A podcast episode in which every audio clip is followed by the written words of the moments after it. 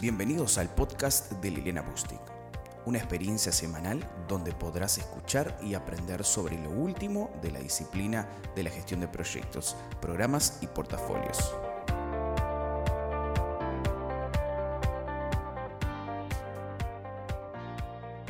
En el podcast de hoy te quiero hablar sobre la materialización o ocurrencia de los riesgos.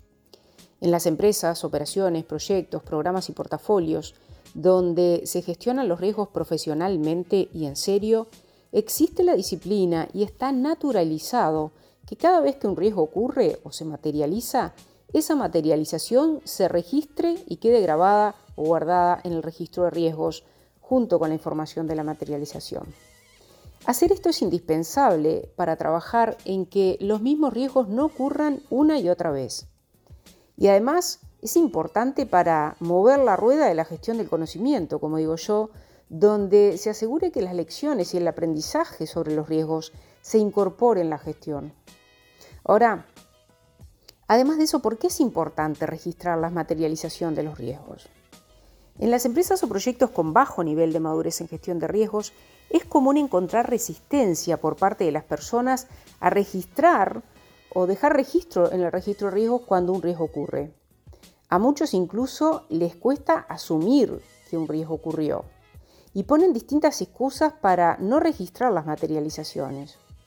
Algunos creen que exponer o dar visibilidad a los riesgos que le ocurrieron daña su reputación o temen ser avergonzados o señalados.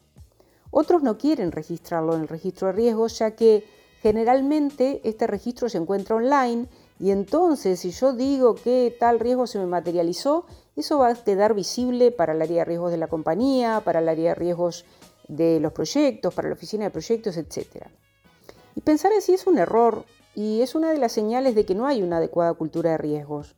En una cultura de riesgos favorable, donde los riesgos se gestionan profesionalmente, las personas gestionan los riesgos con transparencia, no tienen miedo a hablar de ellos y de sus materializaciones y saben que parte de ser cada día mejores en el tratamiento de sus riesgos es entender la causa de las materializaciones y tomar acciones proactivas para que si se falló una vez en riesgo no se vuelva a fallar. Los problemas no se abordan hasta que se asumen.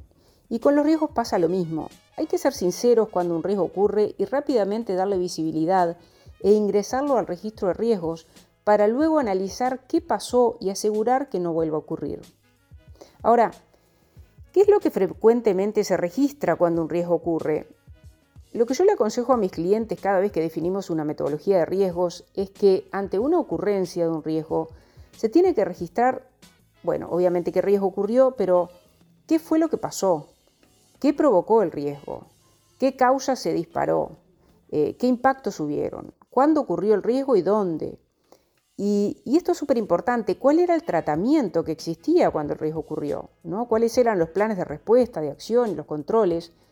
Y luego un estudio de en qué fallamos o qué tuvimos que haber hecho distinto.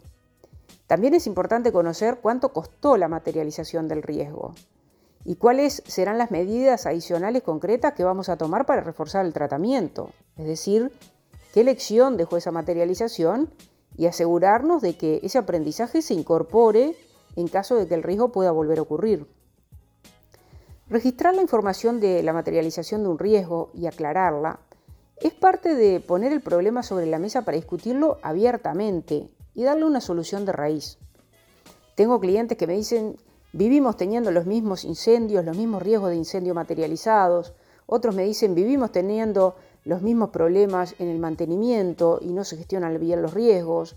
Otros nos dicen, vivimos teniendo los mismos eh, riesgos materializados en los proyectos, de la índole que sea, banca, finanzas, tecnología, construcción, minería, etc. La gestión del conocimiento de los riesgos comprende aprender del pasado, de los errores, de las materializaciones, para tratar de que no vuelvan a ocurrir. Y entre otros beneficios, registrar las materializaciones además nos permite saber cuál es la pérdida económica acumulada en el tiempo por todas las ocurrencias de riesgo. ¿Qué desafíos hay con el registro de las materializaciones? Bueno, podríamos hablar de varios, pero me voy a centrar en uno que para mí es el más eh, frecuente. El principal desafío que he encontrado es que la gente no le gusta, no quiere, se registra, se resiste, perdón, a registrar los riesgos cuando ocurren. Tienen miedo de ser señalados, culpados, avergonzados. En muchos casos quieren mostrar como que su gestión es perfecta, lo cual me cuesta entenderlo, no tiene sentido, porque en general es difícil encontrar personas que gestionando sus riesgos nunca se le haya materializado uno.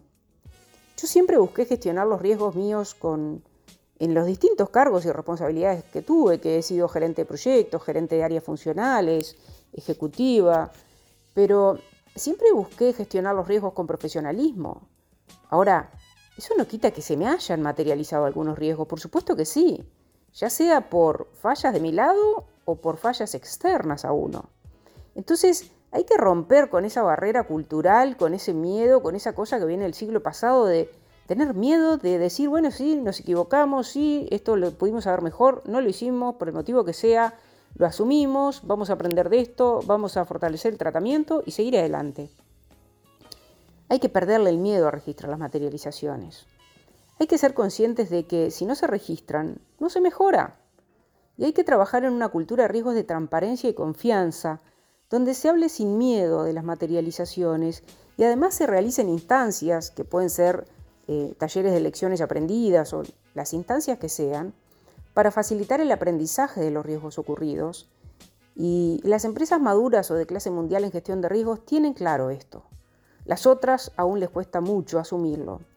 Y es parte de lo que desde las oficinas de riesgos u oficinas de proyectos se debe continuar promoviendo, sensibilizando y capacitando para que los riesgos que se materialicen sean oportunamente registrados en el sistema, en el software o en el registro de riesgos que se trabaja, que las materializaciones se registren oportunamente, se comuniquen oportunamente y se haga una evaluación importante, seria, eh, de lo que fue la materialización.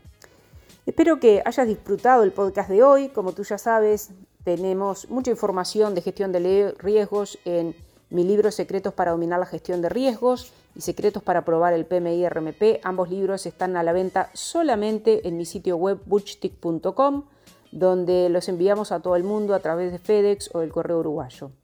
Así que te animo a adquirirlo para continuar aprendiendo, está solo en formato físico. Y también te animo a seguirme en todas mis redes sociales, donde siempre estamos publicando conocimiento de alto valor e impacto para ti, así como suscribirte a mi canal de YouTube buscándome por mi nombre y presionando el botón de suscribir y la campana para enterarte cada vez que publico un nuevo video de valor para ti, para que continúes desarrollándote como profesional en esta disciplina que es cada vez más importante en la gestión de riesgos. Te veo entonces y nos vemos en el próximo episodio. Espero que hayas disfrutado de este podcast. Puedes seguir a Liliana Bustic en sus redes sociales, LinkedIn, Twitter, YouTube, Instagram y Facebook, así como encontrar más contenido de valor para tu desarrollo profesional en su sitio web www.bustic.com. Hasta la próxima semana.